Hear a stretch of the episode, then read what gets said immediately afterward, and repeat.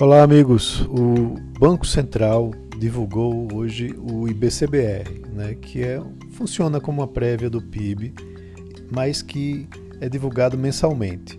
E mostrou os dados para o mês de agosto, né, que aí inclui agricultura, indústria e serviços né, de forma agregada, é, com um crescimento de 1,06% para o mês de agosto. Esse é o quarto mês é, consecutivo de alta.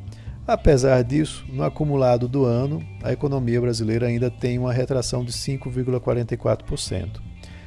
Só que aí tem uma coisa interessante, positiva. Quando você compara com agosto do ano passado, o indicador registrou uma contração de 3,92%, que é algo bastante interessante.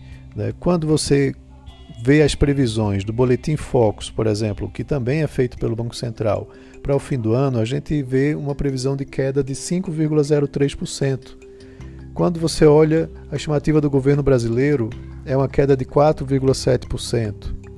É, o FMI essa semana divulgou uma, uma queda de 5,8% prevista para o Brasil e o Banco Mundial fala em 5,4%.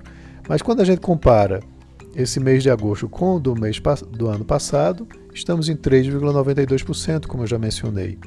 Então isso de repente é algo interessante.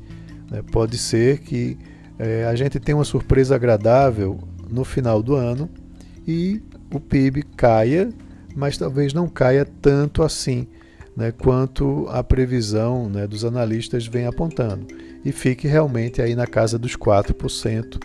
Né, até porque os meses do final do ano, de setembro em diante, é, vão apresentar uma continuação aí da retomada, principalmente do setor de serviços, que está, à medida que o isolamento tem diminuído, tem acelerado no seu ritmo de recuperação.